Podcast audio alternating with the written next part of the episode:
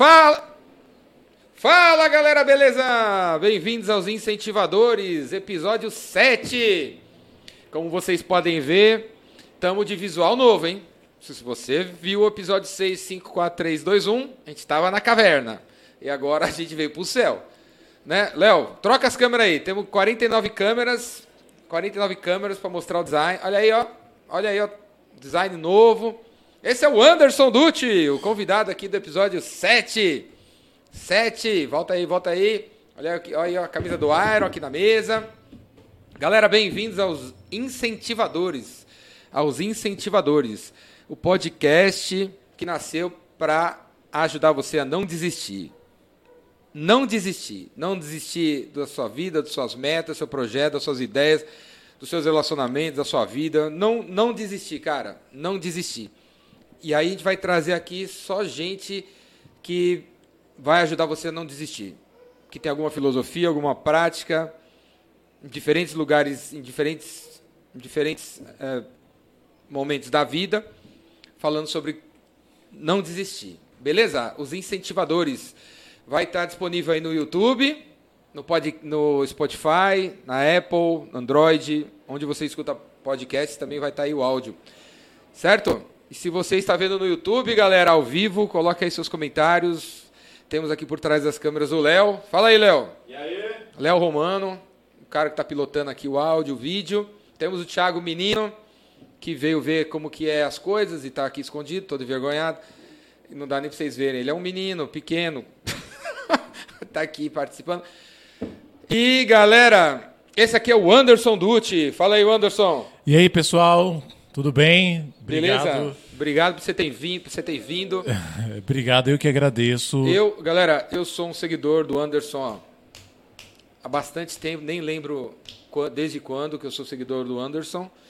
E ele tinha um perfil, ele tem ainda um perfil no Instagram chamado Martelo de Nietzsche, ou não, ele vai falar aqui pra gente. Martelo de Nietzsche. Eu gosto muito do Nietzsche. Então, quando eu vi o, o, perfil dele, Martelo de Nietzsche, eu já fui atrás. E aí, um dia, o perfil do Martelo de Nietzsche desapareceu. E aí, eu não entendi muito o que aconteceu. E aí, vamos começar falando disso daí. Vamos. O que aconteceu? Primeiramente, obrigado por estar aqui. É um prazer enorme. A ideia desse seu podcast eu acho fantástica. Os incentivadores, eu acho que nós precisamos realmente de pessoas que incentivam a gente a continuar a batalhar a não necessariamente entregar os pontos diante de tantas atrocidades, diante de tantas coisas que nos impulsionam constantemente, olhando aqui para o nosso Brasil, né, a estar em, em, estado de desânimo. Bem, o Martelo de Nietzsche, ele foi um perfil que eu comecei lá em 2015 e trabalhei durante muito tempo. Ele saiu do ar, esse perfil, em janeiro deste Tinha ano. quantos seguidores? Tinha mais de 400 mil, né? Eu cheguei a 450, depois eu, eu como eu me posiciono politicamente de maneira muito explícita, eu comecei a, a atrair algumas pessoas. Os haters. Os haters, né? Os haters, haters sempre existem, né? Gente, você nunca vai ser amado de maneira unânime, né? Mas só que no Brasil, infelizmente, existe uma, uma questão de tentar silenciar qualquer pessoa que discorde de sua opinião. Então, as pessoas aqui haters falando, elas querem que você não trabalhe, não querem que você expresse suas, suas opiniões. Ainda mais se você tiver uma opinião crítica religiosa. Então, o perfil, o Martelo de Nietzsche, ele sai do ar de maneira assim completamente arbitrária em janeiro, é, depois de uma série de denúncias em postagens minhas relacionadas a críticas ao governo, críticas à religião de modo geral. Não foi por um motivo específico, né? Você nem sabe quem foi.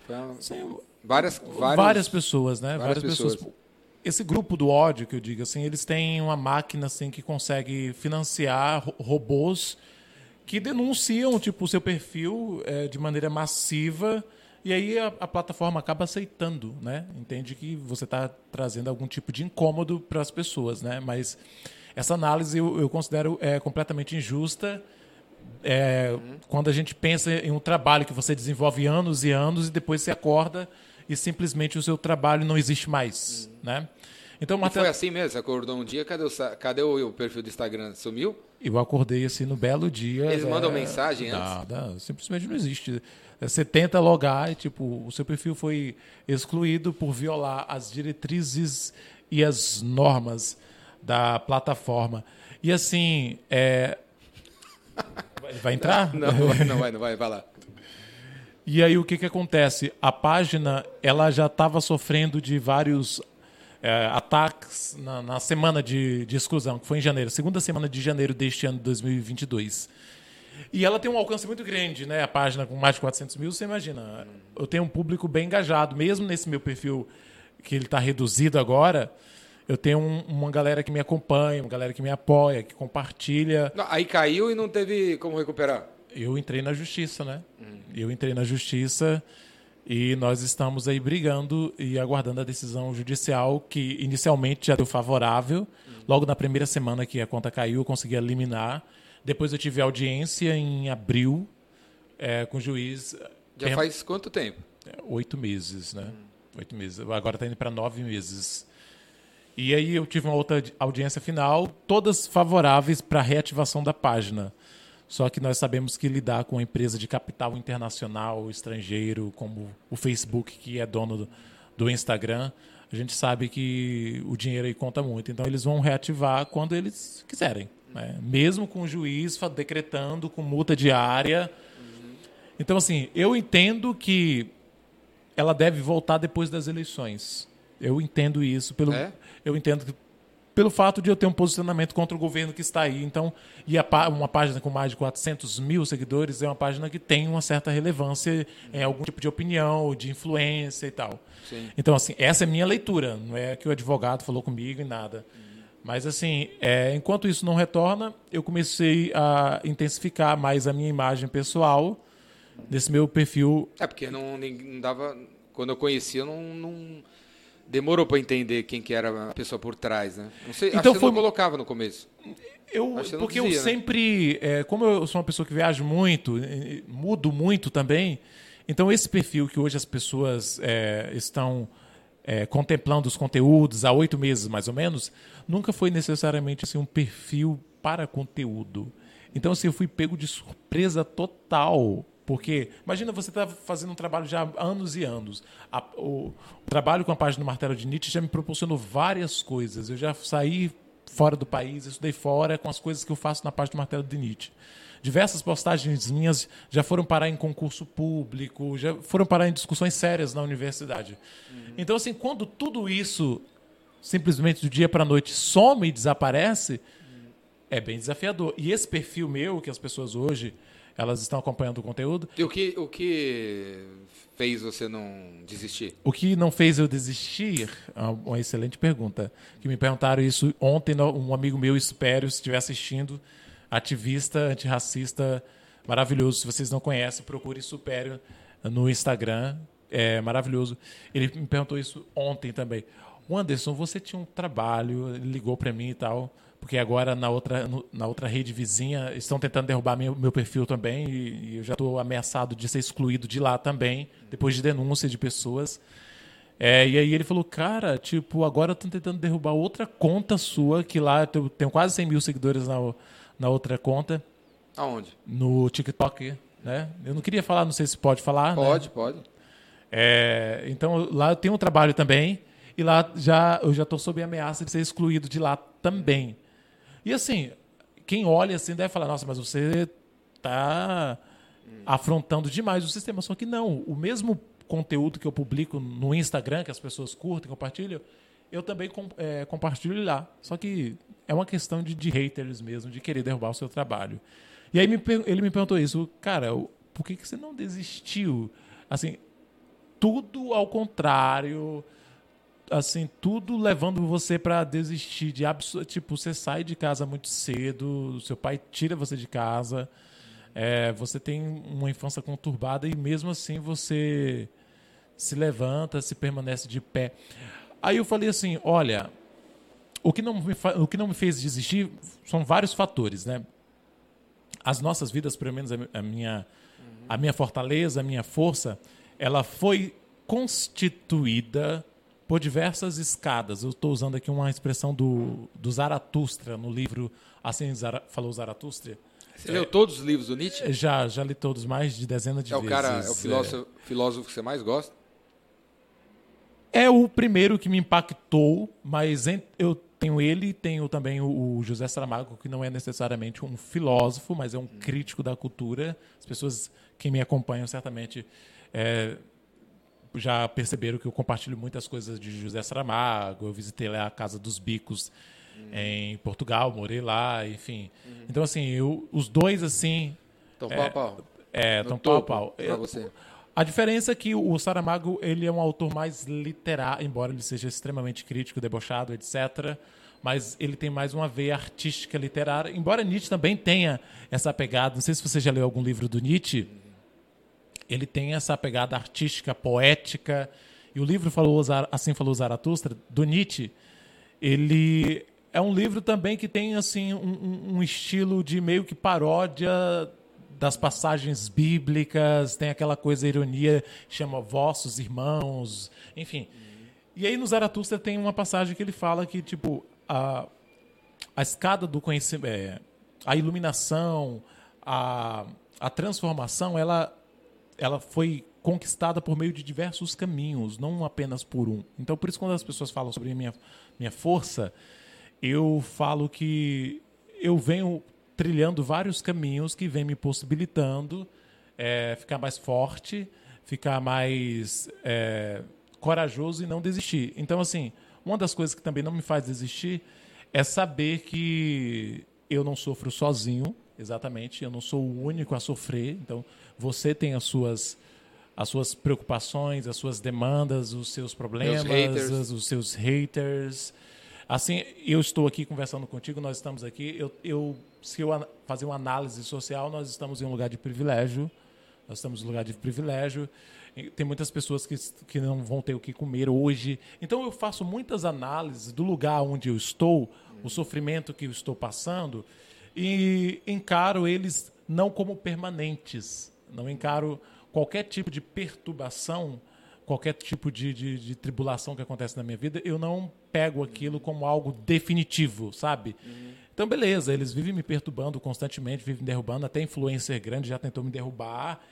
Mas, assim, eu sempre me afasto do lugar da pessoa que recebe sofrimento e fica perpetuando aquele, aquela dor, aquela insatisfação. Uhum. E me e sigo até mesmo que o Zaratustra fala, né? Eu me coloco do alto da montanha e começo a observar o que, que o mundo tem, tá, está me oferecendo. Uhum. E aí eu tenho várias, várias referências que me trazem, assim, digamos que forças para poder continuar. Então, por exemplo, no estoicismo, a gente aprende que nós devemos se preocupar apenas com aquilo que está sob o nosso controle.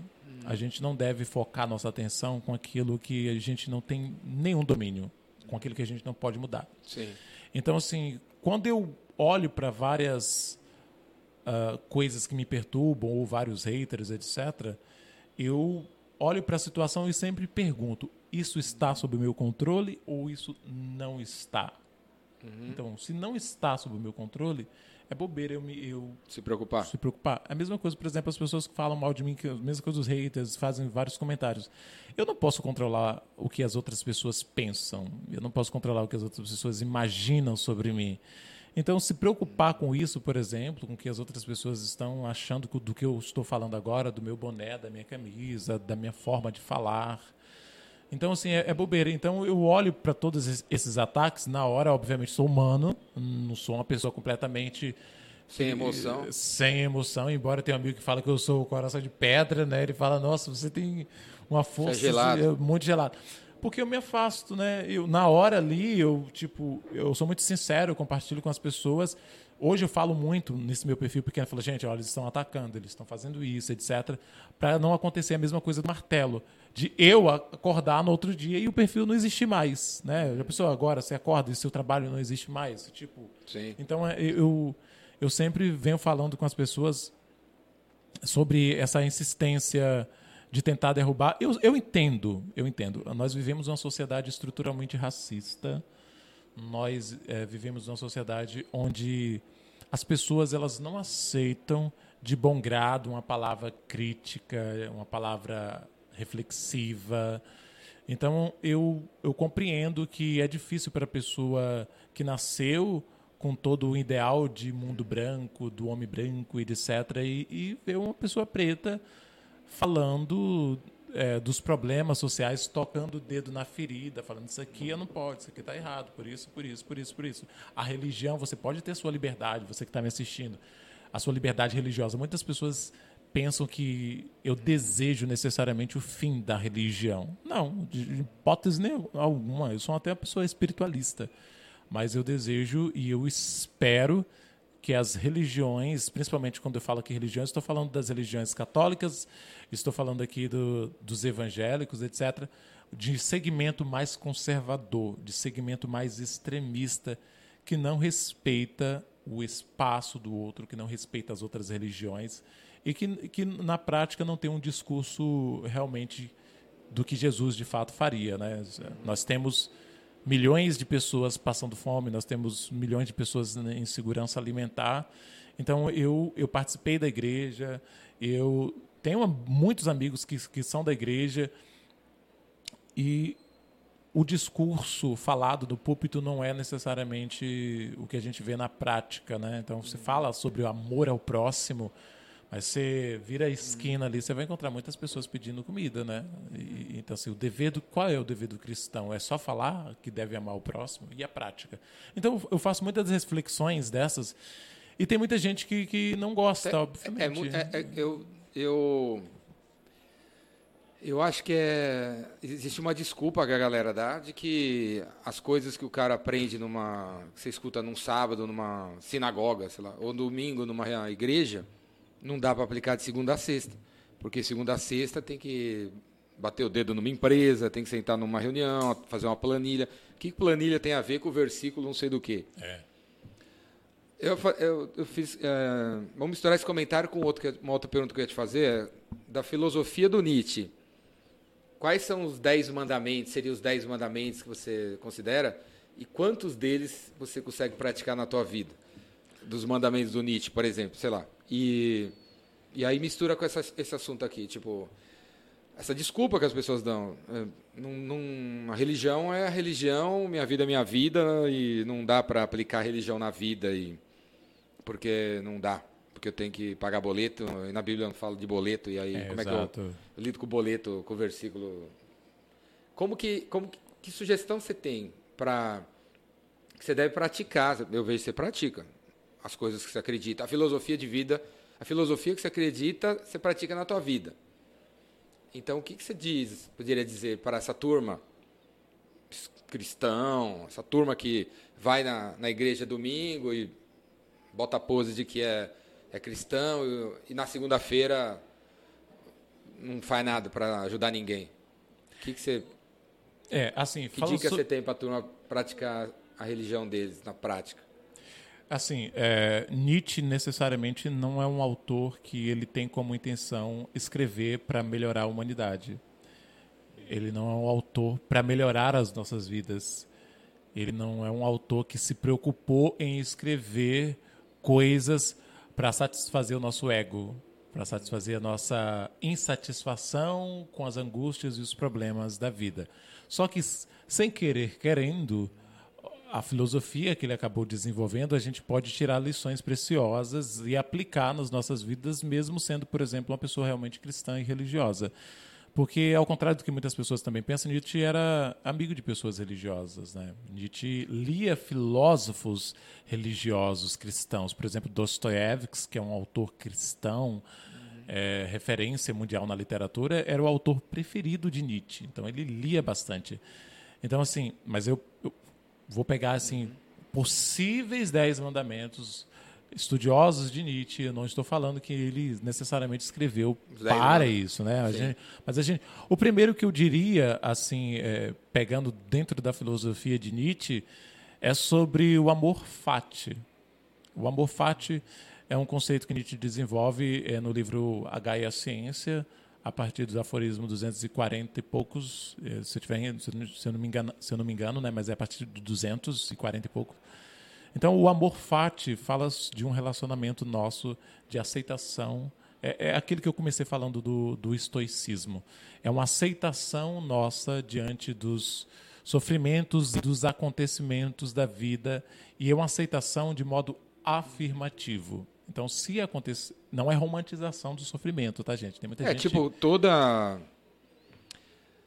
É, eu posso bater o carro saindo daqui, e aí tô no chão e vai vir uma pessoa me ajudar, e essa pessoa que vai me ajudar vai acabar me levando para um lugar melhor do que eu tô hoje. Exato. Por causa da batida, eu fui apresentado uma oportunidade. Meio que o efeito borboleta, né? É, tipo, eu, eu penso assim também, eu, eu agradeço também, cara. Eu agradeço meus defeitos, meus problemas, meus vícios, porque foram eles que me levaram a buscar melhorar, me levaram a buscar esse livro, essa pessoa, aquele lugar e tal. Eu, pessoalmente, sempre agradeço, cara. Obrigado por eu ser meio, meio sei lá, pirado. Foi isso que me levou a fazer o Epicentro, por exemplo. Se eu não fosse desse jeito, eu não teria feito isso aqui, né? É, tipo, é realmente aceitar, né? Aí você, Agradecer você... os problemas que você tem, né? Você agradece porque eles te levarão para outros caminhos, vão, vão dar insights para você iniciar algo mais incrível na sua vida. Então, essa aceitação, que é uma aceitação de gratidão, que as que não é totalmente de alienação, ah, gratidão, gratidão por quebrar a perna. Não é só assim. É de você aceitar aquele sofrimento que aconteceu com você ali, aquele sabor, e realmente é, refletir sobre aquilo. O que, que eu, em vez de perguntar por que, que isso aconteceu, de, de se colocar no lugar de vítima, de, de injustiçado, etc., você perguntar o que, que eu posso aprender com isso como que eu posso melhorar como pessoa com isso que aconteceu. Legal, fulano me chamou de babaca, me chamou disso, me chamou daquilo, mas tá. O que, que eu posso aprender com isso? Eu não posso controlar o pensamento da pessoa. Então você aceita os eventos no sentido de, de, de uma aceitação de aprendizado e você não entra num, num, num tipo de vibração, de reclamação e, enfim, consequentemente você vai ficar naquilo e vai trazer um ressentimento para você e você vai seguir a sua vida reclamando e preso a um passado, né? Então, esse seria... O que, que, a gente fala? O que, que as pessoas... Que a galera que está escutando teria que é. chavear na cabeça para ver a coisa desse jeito, hein? Eu acho assim... O que, a gente teria que falar? O que, que você teria que falar? Quem teria que falar para um cara que continua nesse vitimismo, assim? Ou acha que está sendo perseguido, por, sei lá... O que eu poderia falar é que quanto mais você intensifica a, a, quanto mais você intensifica a sua a sua vontade, a sua energia, o seu foco em algo, por exemplo, se existe é, algum tipo de coisa que aflige a sua vida agora, nesse exato momento, que está te, te, te, causando perturbação, e quanto mais você foca o seu pensamento nisso de maneira repetida, você vai ficar preso a isso. Uhum. Você não vai, você vai trazer um loop. Então, assim, o que eu diria para essa pessoa é o seguinte: se você quer mudar algo muito de ruim que está acontecendo contigo, você tem que tirar o foco da coisa ruim. Porque isso só vai se intensificar e você não vai achar uma, uma possível solução. vou dar um exemplo bem prático. É, pra... Bati o carro aqui, nossa, que legal, não conhecia é. esse hospital. É. Eu não conhecia essa marca de remédio. Pô, mó legal botar soro. Eu fui morar em Campinas por indicação. Vou dar um exemplo bem básico, né? eu sou muito chato para o lugar onde eu moro. Normalmente eu, eu, verifico tudo, olho no Google Maps, eu vejo a localização, se está perto de. O, o que tem por perto. Nesse, nesse contexto que eu fui para Campinas há oito meses atrás, eu fui, enfim, estava acontecendo várias coisas na minha vida e eu acabei indo para lá por indicação e eu não analisei necessariamente os fatores que eu sempre analiso. Então, uhum. eu estava num, num, numa situação particular de muita perturbação, enfim, alguns conflitos pessoais com algumas pessoas, e eu estava muito focado naquilo, naquilo, e aí eu peguei o primeiro apartamento em Campinas que eu vi. Hum. Não analisei. Aí cheguei lá, depois de uma semana eu estava odiando o lugar, eu estava que mer eu fiz de estar hum. aqui. Uhum. E aí e aí eu fiquei um bom um mês, dois meses ali, sempre trabalhando e tudo e reclamando de estar ali. Aí eu come, eu gosto muito de correr, né? Uhum. Aí eu voltei a correr É, eu corria já aqui em São Paulo, quando estava fora também corria, eu sempre corri. Aí eu comecei a correr e aí eu comecei a fazer vários trajetos no meu bairro, trajetos diferentes, completamente diferentes. Todo dia eu corria um e aí nisso eu comecei uhum. a conhecer lugares diferentes no bairro. Eu conheci uma uma loja de um bo... uma, uma fábrica de, de, de, de, Rei do Bolos, não sei se não Casa do Bolos, Sei. Casa do Bolos que a, a, senhora faz um bolo assim que para mim é um bolo mágico, um bolo mágico. Uhum. E tipo, não tem outro lugar em Campinas, só é naquele lugar, uhum. entendeu? Então eu comecei a me sentir sortudo de estar tá morando perto do lugar só por ter aquele bolo para ir lá. Um, um, exemplo bem ba... E assim eu conheci umas outras pracinhas, enfim, conheci gente ao redor. Então, assim, eu saí de uma zona de reclamação, estou dando um exemplo bem básico, gente, pra, sobre a gente é, mudar o foco, o nosso foco, para a gente conseguir achar uma resposta e, consequentemente, depois a gente começar a direcionar a vida para o lugar que a gente quer. Então, Sim. esse seria um, um, um primeiro tecnicamente um mandamento de Nietzsche que eu tentei contextualizar nas nossas vidas, que seria Show. de aceitação. Então, esse é o primeiro. É, é, então, é, tipo, Nietzsche é, é, é, só o primeiro. Então, tem muitas outras coisas nele que a gente pode é, pegar e colocar nas nossas vidas, né? Uma segunda coisa que eu falaria para as pessoas, é, usando a filosofia de Nietzsche, é, é que pega todo mundo, é essa questão de Deus né, de, de compreensão de Deus. Uhum. A compreensão de Deus.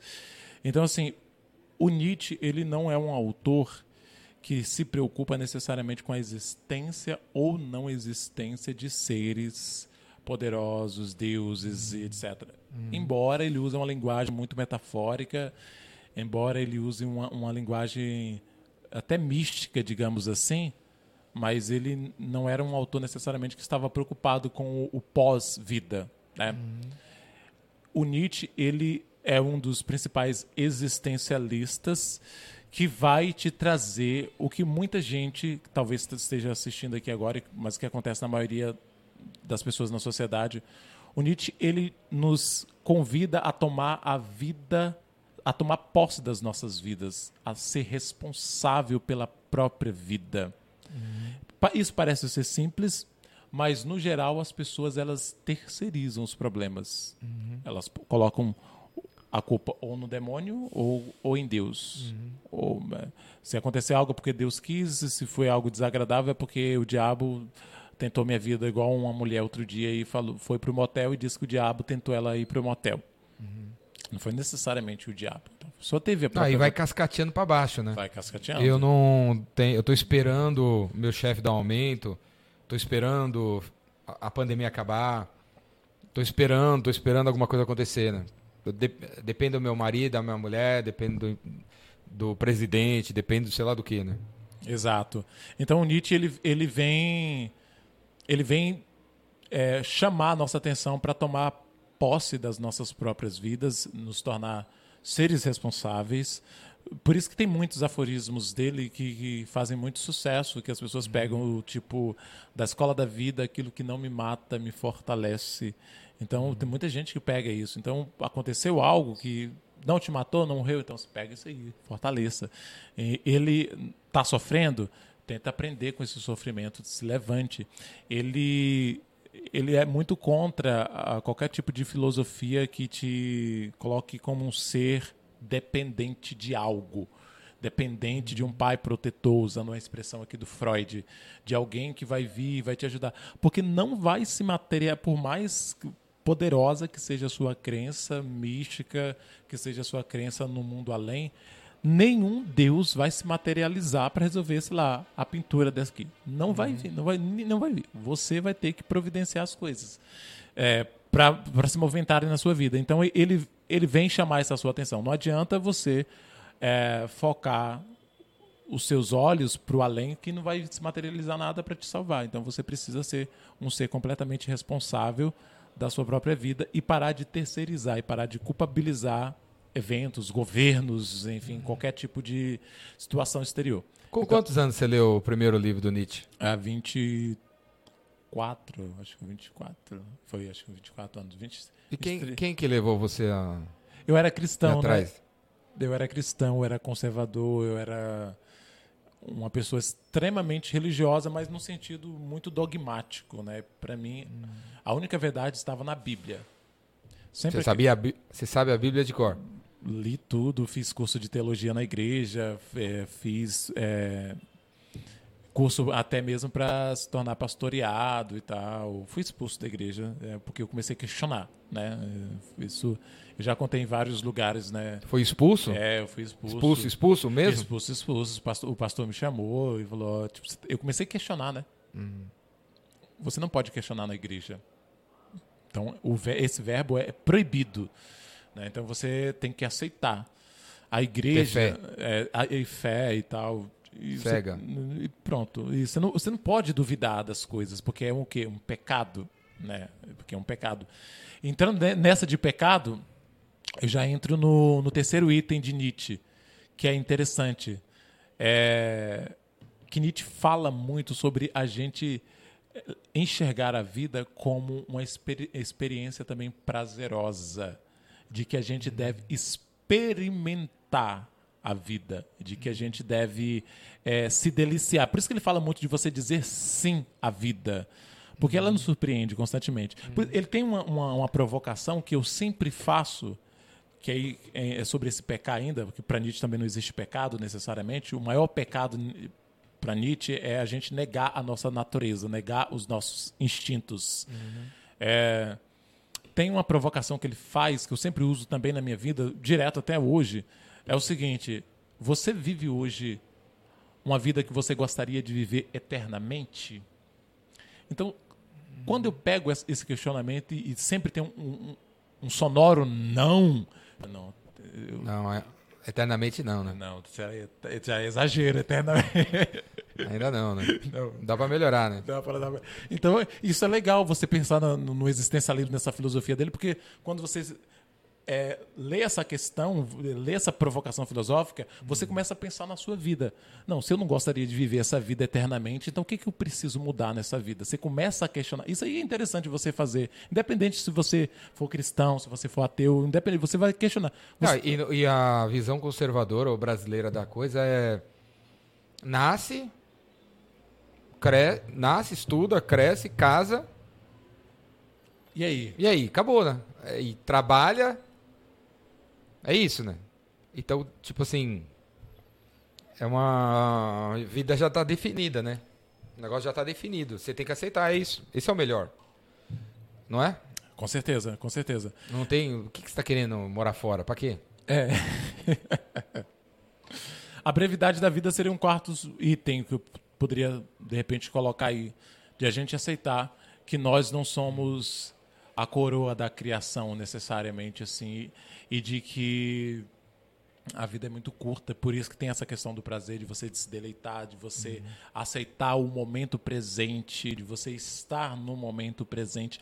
Embora Nietzsche não tenha desenvolvido muitos textos sobre essa questão, no livro O Anticristo, Nietzsche faz vários elogios ao budismo. Né? E foi ali, lendo o Anticristo, que ele faz a comparação do é, é, que ele faz a comparação do budismo e o cristianismo ele fala que o budismo é, é um pouco melhor porque o budismo ele não justifica o sofrimento a dor ele aceita no budismo você você não tenta procurar é, culpados por um sofrimento que você está causando, que, que você está passando. Você aceita esse sofrimento, você sente aquela dor e você é, é tenta compreender, você compreende o sofrimento como o fruto da, da ignorância, por exemplo. E uhum. no cristianismo você vai procurar culpados, né? Então Nietzsche tem essa questão, nesse quarto item que eu poderia colocar aí de, de conselhos da brevidade da vida, de você aceitá-la, de você é, aceitá-la de maneira íntegra, com tudo. Você tem que aceitar a vida com tudo. Você não tem que aceitar vidas em partes, né? Você está tá vivendo essa experiência aqui, seja se você acredita em vida após a morte e pensa que você está aqui porque você escolheu ou porque você está aqui por fruto do acaso, que não é algo que necessariamente eu, eu acredito. Tem mais água, fazendo favor? Então esse seria um item bem interessante sobre a brevidade da vida, aceitar um momento. Galera, água é... não é patrocinadora, mas essa água é boa. Pura é... água. Pura água vendida aqui na Galeria do Rock. Se você fabrica água, quiser patrocinar o, os incentivadores, manda mensagem para mim aí. Tem perguntas, alguma coisa assim, ou não? O... Não, eu tenho um monte, pô. Ah, não, beleza. Então, você, o Nietzsche, também gosto do Nietzsche. Nietzsche é top, né? Mas tem gente que fala que o que o nazismo surgiu por causa do o Nietzsche deu uma influenciada assim no Hitler. É. O co- a- a- você é um cara que, meu, é um cara que fala de racismo pra caramba e tal, ataca os racistas, o racismo que existe no Brasil. Mas e, o Nietzsche, tem gente que diz que o Nietzsche é racista. É, o que que acontece? É difícil você é, encontrar uma pessoa do século XIX, XVIII que não seja racista. Hoje você encontra racista imaginando o século XIX, né?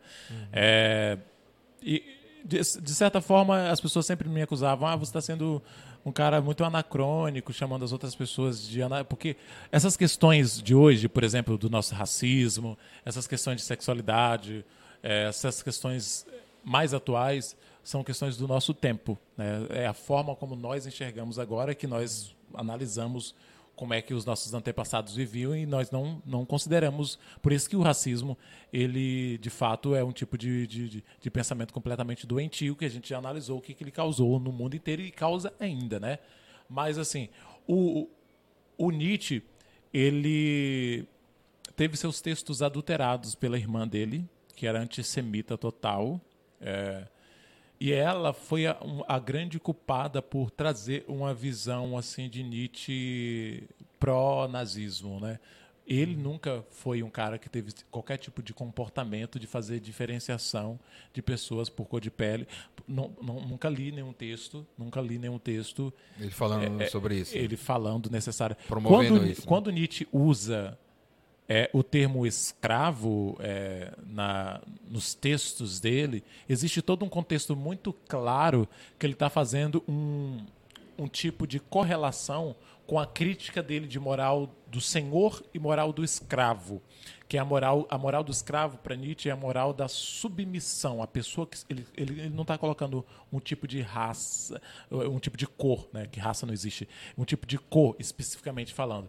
De, de pele. Ele está falando de um tipo de pessoa, um tipo de ser humano que se, coloque, que se coloca na vida como o injustiçado e o tipo de, de mentalidade. O que, numa linguagem de hoje mais popular, uma linguagem coachiana que as pessoas gostam, mentalidade de rico, mentalidade de pobre, vamos dizer assim, né?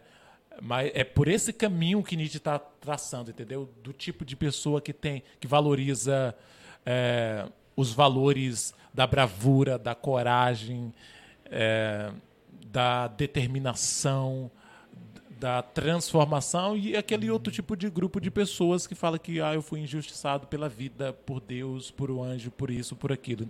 Então, quando ele usa esse termo escravo, ele está fazendo essa essa ligação de- desse tipo, não está necessariamente falando sobre a pessoa preta, né? Mas assim, analisando pelo contexto do, do, Do mundo, momento. do é, sim, do momento e, e se a gente fosse olhar, de fato, ele certamente teria qualquer tipo de, ele teria um comportamento intrinsecamente é, racista pelo fato que o mundo ele foi projetado, o mundo ocidental e o Brasil é um país de mentalidade o- o- orienta- ocidental é, europeia, né? Corrigindo aqui. O nosso, nosso modelo de pensamento, a nossa forma de ser é muito, é muito europeia. Nietzsche era, ele era um, um- pensador muito anti-europeu. Tanto é que, se você visitar a Alemanha, você não encontrará nas ruas nenhuma homenagem a Nietzsche. As ruas, no- no- quem mora na Alemanha pode até comentar, ou enfim, quem, quem já visitou. As ruas lá tem nome de Hegel, tem nome de, de, de Einstein, enfim, tem nome de vários Caras famosos aí. Da música, fa- filósofo. Sim, da música, Beethoven, mas não, Nietzsche não. não tem o nome de Nietzsche, porque ele era um filósofo anti-europeu, anti- anti-pensamento europeu. Nietzsche era um filósofo anti-pensamento pla- neoplatônico judaico-cristão, porque para Nietzsche a- o caos do nosso ocidente de visão europeia ele é muito causado pela visão dualística de Platão, que separa o nosso mundo e, e- e dá uma perspectiva de um mundo é, dos ideais, o mundo de- dá essa sabe que cria para Nietzsche o Platão criou a alma, criou o outro mundo, criou eh, o céu perfeito e tal. Então assim, o Nietzsche ele tem um pensamento muito contra toda essa corrente de iluminista, Kant, enfim, até mesmo Schopenhauer, que é um autor, autor é, de, de, de, vertente pessimista, o Nietzsche ele se rompe e ele vai lá para os filósofos pré-socráticos. Para Nietzsche, quando surge Sócrates, Platão, Aristóteles, o mundo cai na merda, né? Para uhum. Nietzsche, e aí, aí, aí, que começa a bagunça. Sim. Então ele, ele prefere os filósofos que pensam a vida, que pensam o mundo a partir dos elementos da natureza, a partir das coisas. É por isso que ele é um pouco místico, de certa As forma. As coisas reais. As coisas reais. É por isso que ele gosta do, do Heráclito, né? Que fala você não, você não pode entrar no mesmo rio duas vezes, né? Do, do movimento, da mudança, da transformação, não existe nada fixo e etc. Então ele, por isso que ele, eu gosto muito dele, porque ele tem essa corrente de pensamento não, euro, não europeia. Uhum. Ô, Léo, tem alguma pergunta aí? O bom, galera, antes que eu me esqueça, ó, aqui na mesa, tá filmando aí a mesa aí, Léo? Aqui na mesa a gente tem dois lojistas aqui da Galeria do Rock. Todo episódio aqui da, da dos, dos, incentivadores vai ter lojista da, da Galeria do Rock, vocês conhecerem os produtos dos caras. Então aqui, ó, na parede, a gente tem os bonequinhos aqui da Galeria Toys. Galeria Toys, eu vou colocar na, na área de comentários aqui, galera. Galeria Toys. Não tem zoom aí, mas é, dá um, é, tira um print aí, dá um zoom aí, galera, na imagem. Galeria Toys. O, Instagram dos caras é Galeria Toys, brinquedos em inglês, no plural. Galeria Toys. Ó, vou dar o WhatsApp do galã lá de cima, ó. Segundo andar, 011 99 682 2210. 99 682 2210. Eles não estão patrocinando nada aqui, viu? Eu que simplesmente quero, em todos os episódios do Incentivadores, colocar um lojista diferente aqui da Galeria do Rock. Tem mais de 300 lojas aqui.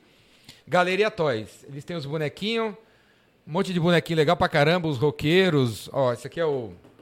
É o, é o Kurt Cobain aqui, ó. Tem os super-heróis também. Tem o DeLorean aqui, ó. Do De Volta pro Futuro. Tem o G.I. Joe aqui, pra quem é velho. Tem o Angus Young. Tem o Tupac Shakur ali, ó. Tá vendo? Tem o Ed, Steven Tyler, Freddie Mercury. Tem o Angus Young, tem o Homem de Ferro. Então, Galeria Toys. Quando você vier aqui na Galeria do Rock, passa na Galeria Toys e dá uma olhadinha nos brinquedinhos, cara. Dá uma olhadinha nos brinquedinhos. E se não puder vir aqui, vai no Instagram da Galeria Toys, procura lá os produtos dos caras. Se você falar pelo Instagram, pelo WhatsApp ou aqui que você viu eu falando deles nos incentivadores, ele vai te dar 10% de desconto para comprar os bonequinhos que eles vendem aí na Galeria Toys. 10 10% de desconto em qualquer compra que você fizer lá. É só chegar lá e falar: "Eu vim nos incentivadores". O contato, ó, WhatsApp 011 99 682 2210. 99 682 2210, Instagram Galeria Toys. O cara só tem bonequinho diferenciado, viu, galera? Não é esse negócio aí de essas lojas, mega loja que tem por aí, que tenha sempre os mesmos seis bonequinhos, das, dos mesmos seis tem lá a Rainha da Inglaterra, sabe esses caras meio chavão aí? Então aqui não, aqui é a turma diferente, tem uma galera diferente, os bonequinhos deles são diferentes. Galeria Toys. E a segunda loja que está aqui na mesa é a loja oficial do Iron, Iron Maiden. Aqui, ó, loja oficial dos produtos esportivos do Iron. Essa camisa aqui, ó, de futebol, é uma camisa de futebol do Iron, do Power Slave, ó, que é 84. Só tem aqui, cara, não tem mais lugar nenhum. Só, no Brasil, só tem nessa, aqui na Galeria do Rock. É a loja oficial do Iron. E você. E quem toca essa loja aqui, que tem esses bonés, que tem essa. Essa parada aqui do The Trooper. Tá vendo aí? Tá vendo aí, galera? Do The Trooper. É tipo um souvenir do The Trooper. Tem a cerveja, tem o copo e tal. Os bonés do Iron. Tem camiseta, tem jaqueta. Deixa eu pegar a jaqueta aqui. O cara me deu, nem, nem vi aqui, ó. Aqui, ó. Fear of the Dark. Camiseta do. Camiseta não, a jaqueta do Fear of the Dark, tá vendo? Super bem feito, negócio pra você malhar. Sai pra correr, ó. Pra correr no frio em Campinas. E é, esse cara aqui, ó, é WA Esportes. Então, o Instagram dos caras, ó.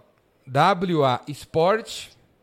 Ponto Galeria do Rock. WA Sport, em inglês, S-P-O-R-T. Ponto Galeria do Rock. E o WhatsApp deles, ó. para quem quiser conversar com eles. 011 9 10 35 4988. 011 9 10 35 4988. WA Sports, a loja oficial do Iron para materiais esportivos. E também, cara, se você falar que você viu eu falando sobre eles no Incentivadores, eles vão te dar 10% de desconto. 10% de desconto, beleza? Para comprar as paradas do Iron e os bonequinhos na, na Galeria Toys. Não é patrocínio, não. Eu vou lá, fui lá, peguei as coisas deles e, e no próximo episódio vai ter de outras lojas aqui da galeria. A galeria tem seis andares, tem umas oito tribos morando juntos aqui, ninguém briga. Tem a, tem a, a galera do Black, do lado do, do dos grafiteiros, inclusive eu vou grafitar aqui, a gente vai grafitar todo o estúdio aqui. Eu espero daqui a uma, algum, sei lá, daqui uns 10 dias eu mostrar para vocês aqui o grafite que o cara fez.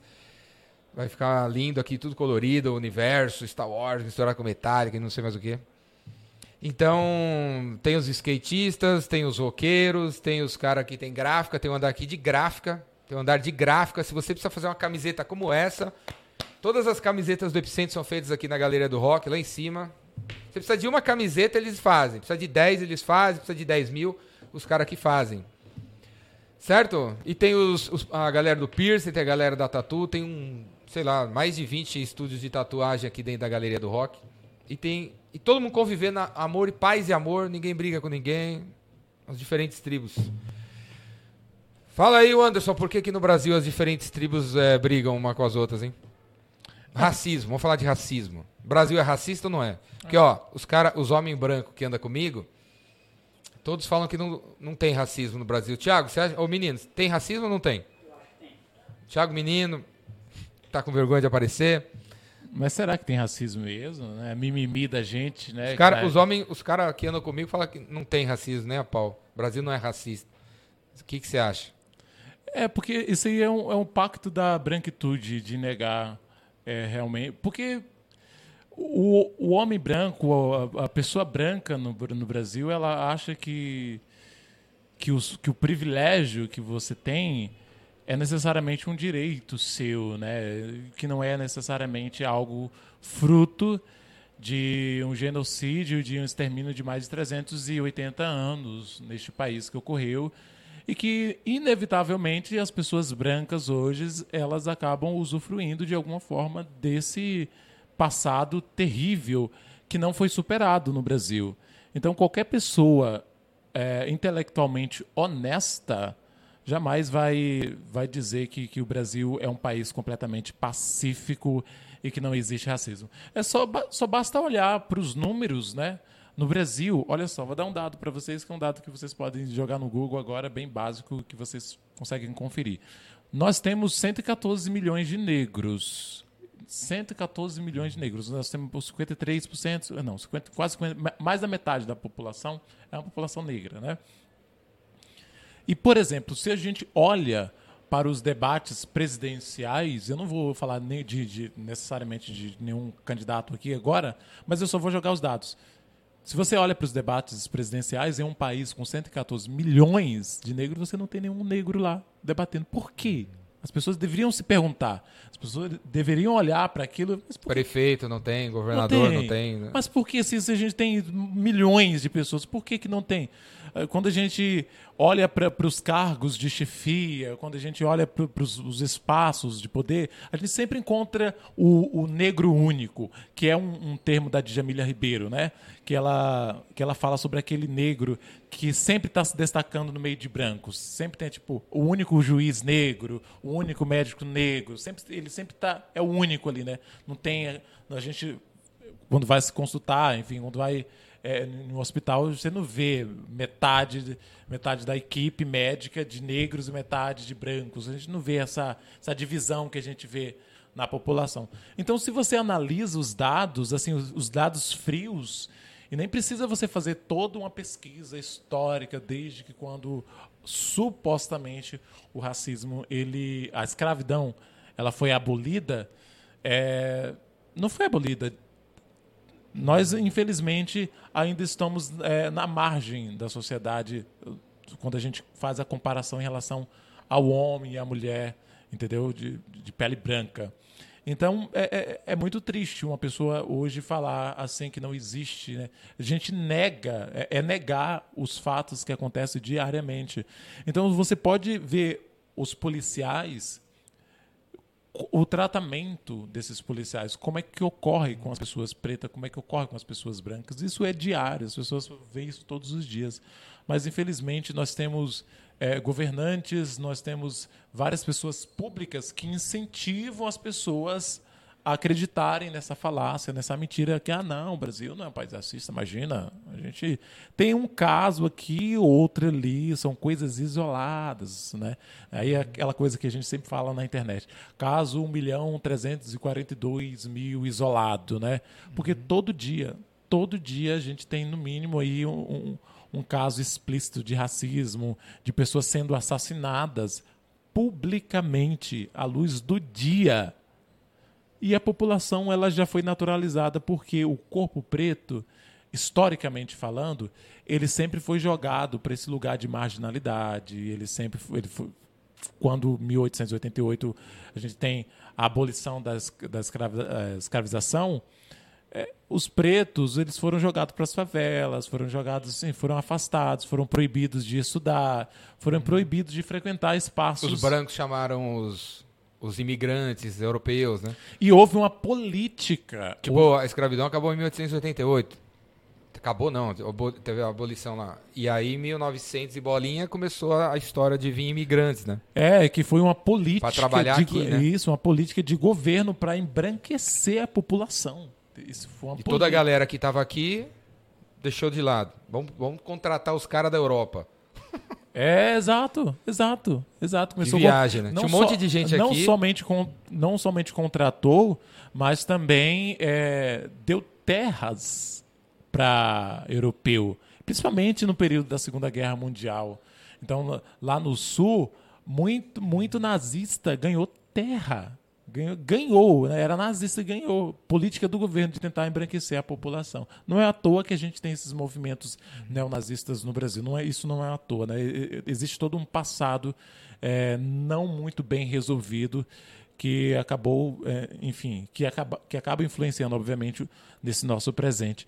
Então, assim, basta você fazer uma análise bem fria sobre os dados deste país que você vai ver que ele ainda é profundamente racista e ele ainda odeia profundamente pessoas pretas e não quer de maneira nenhuma que alguém como eu ou, ou qualquer outro uh, influência esteja em, em, alguma posição de destaque, em alguma posição de poder. Então é uma luta bem, bem diária. Assim, eu na minha família, eu sou a única, entre vários outros exemplos que tem de pessoa preta aí, eu sou, por exemplo, eu sou o único a conseguir faculdade, a sair para fora, a trabalhar e etc., é, de maneira, vamos dizer assim, tecnicamente digna. Então, eu venho com todo um, um passado de, de silenciamento de minhas gerações anteriores. A minha avó, vou visitá-la agora, graças ao apoio de muitas pessoas que vêm me ajudando. Ela tem cento e quantos anos? 108 anos. Ela é, mora onde? Ela mora numa cidadezinha de, que fica divisa da Bahia com o Espírito Santo, uma cidade chamada é, Pedro Canário. Uhum. Uma cidade chamada bem. Ela nasceu lá? Não, ela não nasceu lá necessariamente. Eu vou lá para trazer. Ela veio de, da África, né? Nesse processo amoroso de escravização, que os africanos magicamente vieram. Ah, eu vou morar no Brasil, né? As, as pessoas acham que é assim que aconteceu, né? Uhum.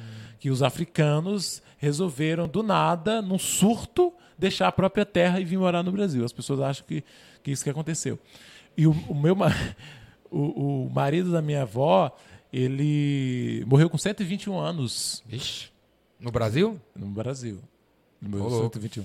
E ela tá com 108. Ela nasceu em tá bem, de saúde. Ela tá tá com é. perda de memória, né, mas ela ela ela reconhece muitos netos ainda. Nasceu em 1914, no ano da Primeira e Segunda Guerra, da, da, da Primeira Guerra Mundial. Antes, imagina você nascer antes da Segunda Guerra Mundial. Louco. Ver Desi Gonçalves nascer, ó, que maravilha, e tanta gente incrível que já passou por esse Brasil. Não, ver o carro aparecer, a, é... a lâmpada, é, o deve... avião. Doideira. E as pessoas acham que a rainha era a rainha Elizabeth que era imortal, né? Imortal, eu falo sempre, imortal minha avó tá quase 110 anos e viu todo mundo nascer nesses últimos 100 anos. Show de bola. E o. E esse livro aí? É o Diário de Iron, né? O, di, o Diário de Iron. Iron aí, pega aí, deixa eu ver. É seu livro. É, é. Lancei ano passado. Eu vou deixar isso aí Não assim. é Iron Maiden, né? Não, não é Iron Maiden. Iron. Aqui, galera. Di... O... Diário o de Iron. O Diário de Tem Iron. caneta? Alguém tem a caneta aí? Eu vou uh, conversar Diário eu de vou- Iron. Entre perigos e ciladas. É, o- é o teu primeiro livro? Não, é so- a solo sim, mas já, eu já escrevi outros em parceria e, e, e tô no processo de produção de outro para lançar mês que vem. Há quem enxergue maldade nos demônios, porém eu vejo nas pessoas. Show, hein?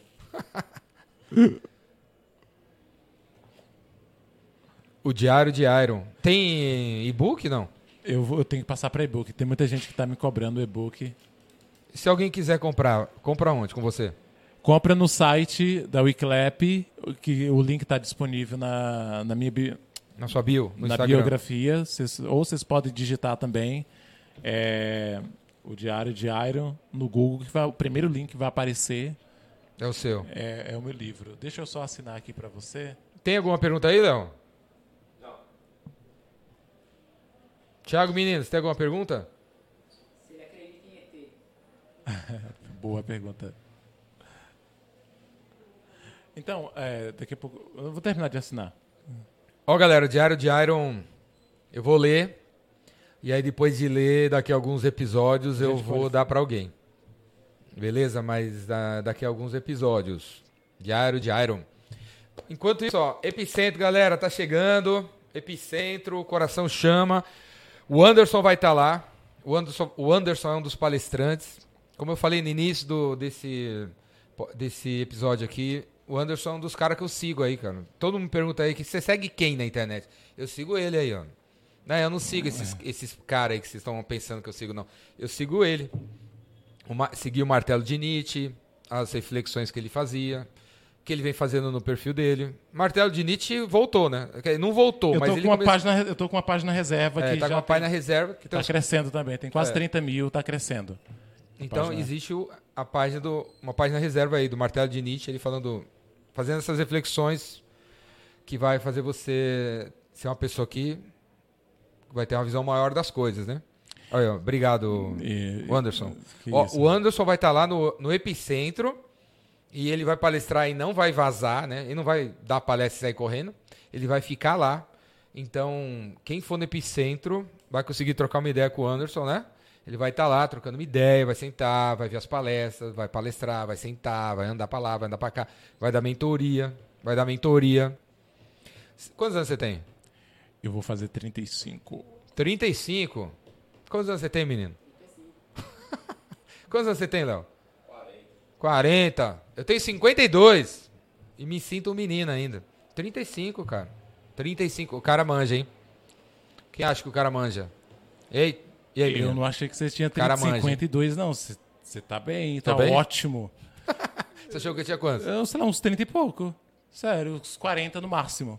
É, não, nas palestras os caras me dão mesmo. No 35. máximo 40, Você estourando. tem tudo. 35. É. Não, cara, 52. Pô, cara, Porra! é que, eu, é que eu, co- eu corro todo dia, não bebo. Não Ótimo. bebo, nunca bebi álcool. Leio pra caramba. Só penso coisa boa Ótimo. das coisas. Eu, eu levo a... Eu agradeço os problemas que eu tenho. Nunca, nunca, nunca me lamentei de nada. Sempre achei, pô, legal. Mas sempre o problema me levou a uma... a conhecer alguma coisa, né? Que legal, que incrível. E... Epicentro, o Anderson vai estar lá, galera. Quero ver vocês lá. Deixa eu ver outra coisa que estou esquecendo de falar aí. O São Lucas, é o nosso patrocinador. Temos um patrocinador. Já estava esquecendo de falar do cara. São Lucas, contabilidade. É de São Bernardo do Campo. Se você tem um contador que você não. Pô, se você encontrar o cara no shopping, talvez você nem reconheça, porque você não vê ele há dois, três anos, porque ele só manda boleto para você. Ele tá de barba, sei lá, você não vê ele, porque ele só manda boleto. O Leandro da São Lucas não é assim. O Leandro Bueno, inclusive ele tem um canal no YouTube, dá uma olhada aí. Leandro Bueno, o contador. Ele tem centenas de vídeos no YouTube dando dicas, ensinando você a cuidar do seu negócio, da sua contabilidade. São Lucas Contabilidade, São Bernardo do Campo é nosso patrocinador e está patrocinando os incentivadores, incentivando a gente a, a incentivar vocês. Certo? Perfeito. Então ele, E aí esse livro é sobre quem é Iron? Iron é um, é um, vamos dizer, alter ego meu, é um personagem que eu, que eu vinha desenvolvendo já há bastante tempo. E ele é um. O livro é uma crítica social, obviamente, pelo aquilo que eu trabalho, então você vai encontrar crítica social. Ele é, a história se passa a partir de 240, 2043, 200, ó. 2043? 2043 é um livro de crítica futurística e você vai encontrar é, com a pegada de inteligência artificial. Né? Então, eu, a inteligência artificial é, está se desenvolvendo, eu estou falando já o, o, resumo do livro.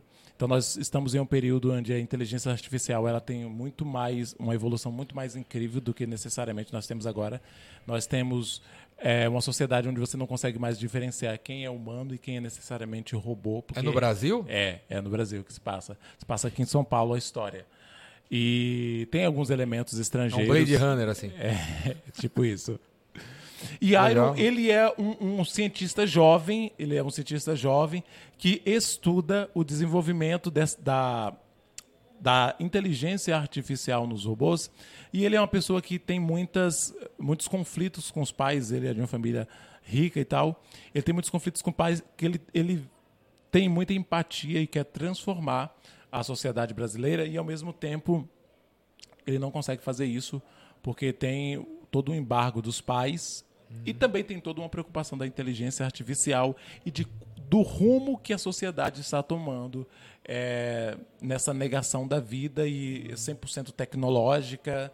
Então, a sociedade brasileira, o mundo de maneira geral, está é, tá passando por uma transformação gigante, onde tudo aquilo que é natural, é, que nós vemos hoje, não tem mais nenhum significado nesse mundo futurístico e tal. E Iron, ele é esse personagem principal que, que estuda todo esse desenvolvimento da tecnologia e, ao mesmo tempo, ele encontra muitas questões precárias no Brasil ainda, hum. que nós temos um país... Não mudou nada, 40 não anos mudou nada. Um país bem tecnológico no centro aqui de São Paulo, mas a miséria, a fome ainda existe no Brasil. Então tem tem todas essas reflexões também. Tem também uma reflexão muito importante sobre o que, que é a vida, o que, que é a consciência necessariamente. Legal. Então tem, tem muitas questões assim sobre, sobre a nossa sociedade, só que numa pegada mais futurística, entendeu? De como que será o Brasil do futuro. Será que nós, será que nós viveremos um, daqui a 40 anos? Você acha que nós estaremos num, num país onde teremos carros voadores? Daqui a 40 anos, sei lá. Tudo bem que você vai estar com 90, né? É, eu, eu, eu, quero, eu quero viver, inclusive a palestra do, do Anderson chama. A ti da palestra é o Brasil, que o Brasil que eu quero ver, né? Eu, eu, eu penso que nem o Gandhi lá, né? A mudança, a gente tem que ser a mudança que a gente quer ver, né? Eu espero que o Brasil daqui 40 anos vai ser o que a gente influenciar, né? Eu espero ajudar as pessoas à minha volta a ter uma consciência mais decente, né? E, e com isso elas influenciarem outras e tal, e o Brasil não ser racista, o Brasil é racista. Tem um vídeo aí no meu YouTube que eu falo, que alguém me pergunta não sei o que, aí eu falo assim, ah, cara, eu, eu, só, eu só estou aqui porque... E só consegui fazer o que eu faço porque eu sou branco, sou homem e nasci em São Paulo. Se eu, tivesse, se eu fosse mais ou menos moreno, no Espírito Santo já não teria o que eu fiz. Se eu fosse mulher é, branca, na, na, em Alagoas já não seria a mesma coisa. Se eu fosse uma mulher marrom, em, no Amazonas danou-se. Agora, se eu fosse uma mulher lésbica, bran, é, negra, baixinha, pobre, danou-se, né? Então, eu tenho a consciência que eu sou privilegiado, né? Tem, independente de falar de política, de esquerda e de direita, né? A gente está no centro da cidade, tem 65 mil pessoas na rua. E aí tem a galera aqui está com medo que se o Lula ganhar e tal, os, as 65 mil pessoas vão ocupar os prédios, estão tudo vazio. E, e, não pode ocupar os prédios e tal, assim e tal. Beleza, ok. Mas os prédios estão vazios. Então quem é o dono do prédio? Então vamos trocar uma ideia aí sobre. Vamos fazer, vamos botar esses prédios aí de alguma. Eu te dou uma grana, você me dá o prédio pra gente dar um jeito botar as pessoas lá. Aí alguém vai falar assim, mas pô, você vai botar os caras lá e eles não, ele vai dar moradia de graça, vai dar internet de graça, vai dar comida de graça, vai dar educação de graça, vai dar roupa de... É injusto. Precisa por mérito. Aí o cara, para você que pensa assim, eu tenho a consciência que até os 18 anos de idade eu não paguei nada. Minha, minha escola foi de graça, minha comida, arroz, feijão, carne moída, bife milanesa sempre foi de graça. Eu tive bola de futebol, tive uma cama, tive pediatra, tive escola, tive livro, tive computador em casa. Até os 18 anos eu não paguei nada. Por isso que eu tô aqui. Então, essa, esse, você que pensa assim que é, pegar os caras que, com, que tá na rua e dar uma casa para ele e é sacanagem, porque é errado, porque eles precisariam trabalhar para conseguir. Velho, você, você até os 18 anos teve tudo de graça, cara. Tenho certeza que qualquer cara branco que tá me escutando aí, né, menino? Você teve tudo de graça, não teve? Teu pai não te deu? Você não teve uma mãe? Até os 15, até os 13? Cara, a diferença que faz você ir do zero até os 15 anos sem nenhuma preocupação, se vai faltar comida, se vai ter água no, no, no chuveiro, você chega no seu quarto, de repente tem uma blusa dobrada de novo. A blusa que você botou para lavar três dias atrás está lá de novo. Magicamente ela aparece.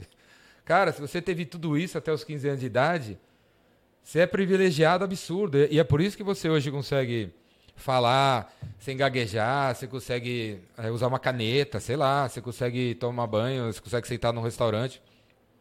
Eu tive isso, então agora você, essa, você não entender que quem está ali deitado embaixo do minhocão é, é, não teve, cara. Tem gente que, ok, tá por opção ali, eu não quero mesmo, quero estar tá ali, ok. Tem gente que tá drogado, não quer também sair, beleza. Mas tem um monte de gente que não, que não teve, cara. E se eu não tivesse tido as coisas que eu tive até os 15 anos de idade, eu não ia estar tá aqui. Talvez com a minha meu tipo de energia, eu acho que eu não ia estar tá aqui. Eu não ia estar aqui. Eu ia estar, ter, estaria presa em algum lugar aí. Eu teria me revoltado. Eu sou revoltado. Por natureza, já sou revoltado, mas eu usei minha revolta para para construir uma empresa, não sei o que lá. Mas se eu não tivesse tido a base, eu teria usado minha revolta para, sei lá, teria virado do, do, PCC, teria virado alguma coisa aí, estaria preso. É, 20 anos condenado aí. Então, essa. Eu quero viver num país, eu não sei como é que vai daqui, daqui o Brasil vai estar daqui 40 anos, mas eu quero influenciar muito, velho. É, eu, eu quero influenciar muito, né? falar, livro... falar isso muito, é, dar milhares de palestras falando isso e fazer coisas que que, é, que caminham, que, que para ajudar a construir um Brasil justo, né? Que a gente Exato. possa, você possa Exato. sentar ali fora agora e com o seu celular e, e, não ficar preocupado com roubar você, né? Exato, exato. E, e o livro traz muitas essas reflexões sobre o país que nós queremos viver também. Não é exatamente somente sobre isso, mas tem essa reflexão também. Quando você começa a ler uma história, uma narração de um país no futuro.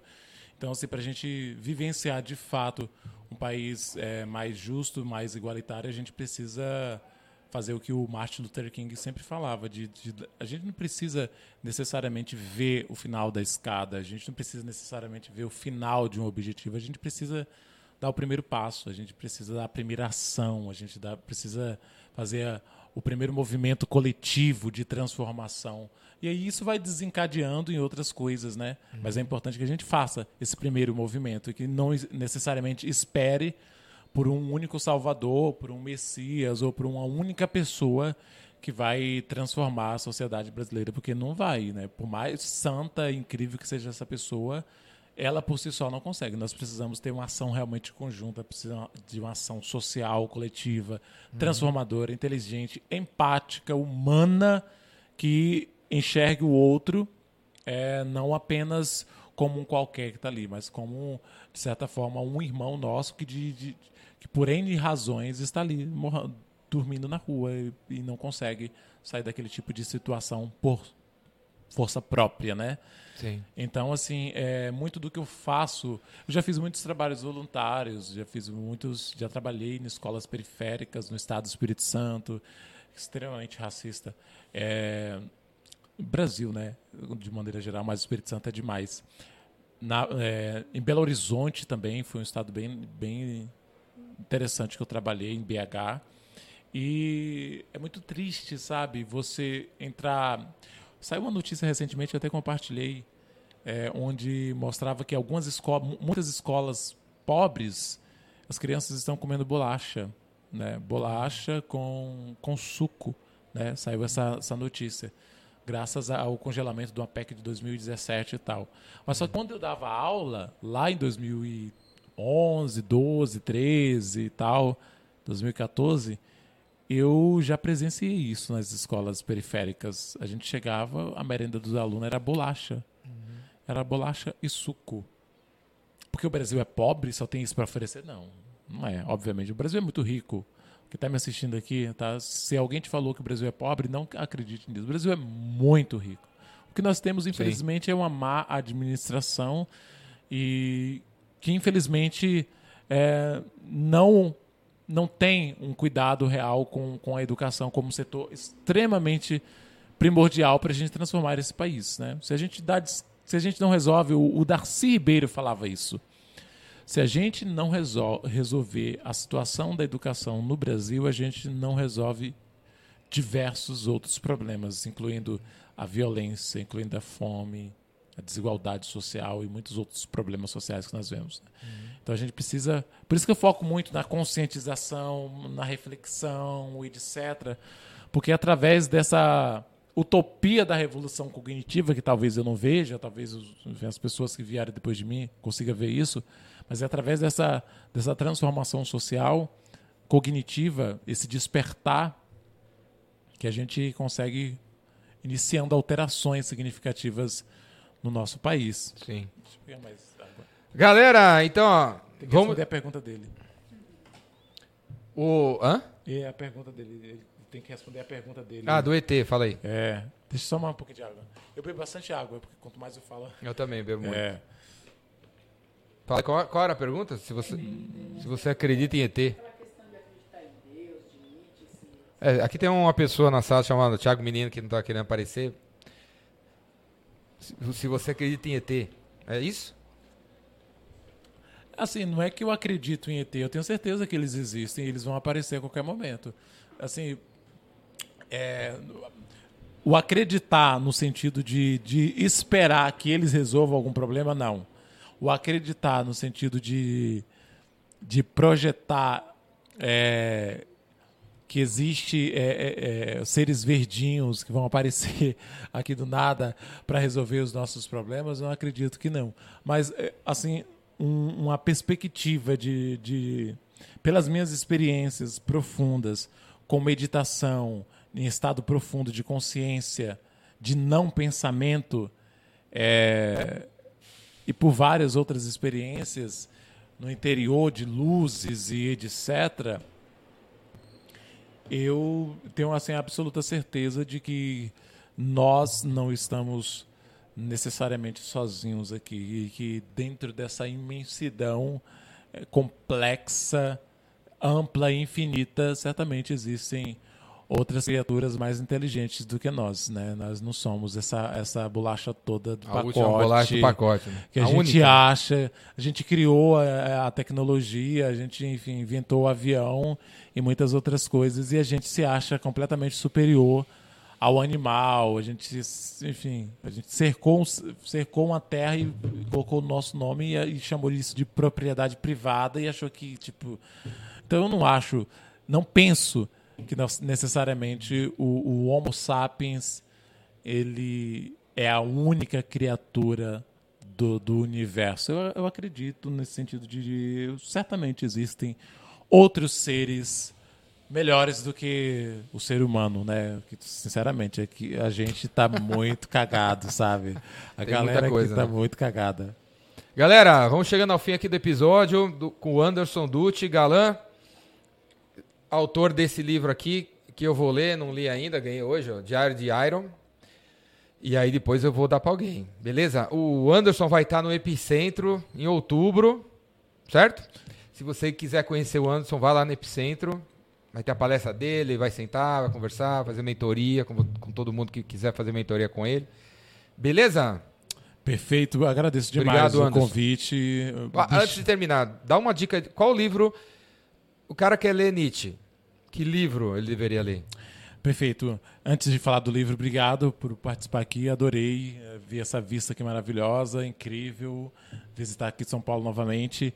É, para quem gostaria de ler filosofia, é, para quem não tem contato com filosofia, eu, eu, oriento que a pessoa procure estudar um pouco sobre a história da filosofia, para entender, porque você vai chegar di, uh, diante de Nietzsche, pode ficar perdido, né? Porque ele vai trazer muitos filósofos antigos e tal. Uhum. Então, assim, para quem nunca leu filosofia, antes de chegar em Nietzsche, dá uma pesquisada sobre a história da filosofia e começa a estudar um pouco. Tem vários materiais na internet que você pode pesquisar, seja em vídeo, áudio, podcast. Hoje, a, a hoje na era da comunicação da informação, só quem tem acesso à tecnologia só é ignorante, vamos dizer assim, quem quer. Quem não quer se informar, quem não quer buscar conhecimento. Então, faz essa pesquisa rápida, é, não precisa ser tão rápida, mas estude um pouco sobre a história da filosofia depois você chega em Nietzsche, necessariamente. Que você pode começar a ler o livro, por exemplo. Se você for uma pessoa que procura por argumentos mais céticos, duros, em relação ao cristianismo, uma perspectiva mais é, crítica, reflexiva, né? crítico reflexiva, eu oriento que você leia O Anticristo.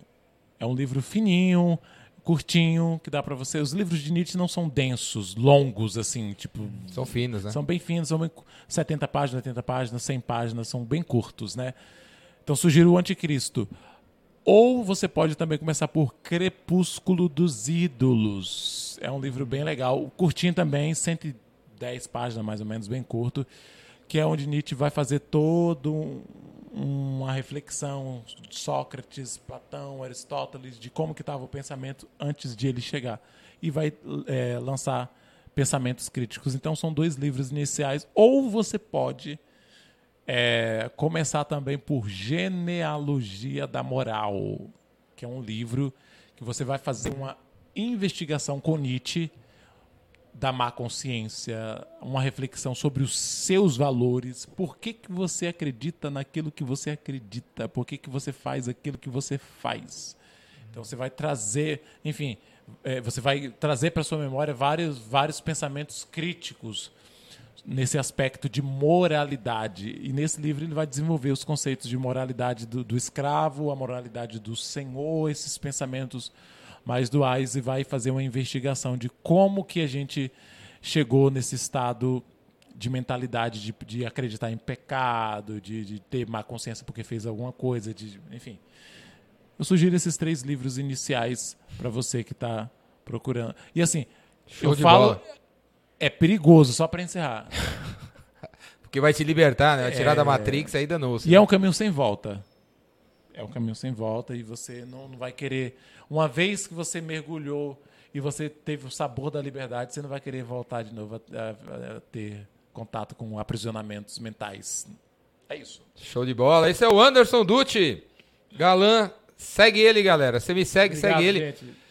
Os links do Anderson estão aqui embaixo na área de comentários. Segue aí. Beleza? Valeu, Anderson. A gente se vê. Obrigado. Obrigado, viu? Obrigado, galera. Tchau. Até o próximo episódio. Daqui a pouco, ao vivo. Abraço! Daqui a 10 minutos é próximo, né?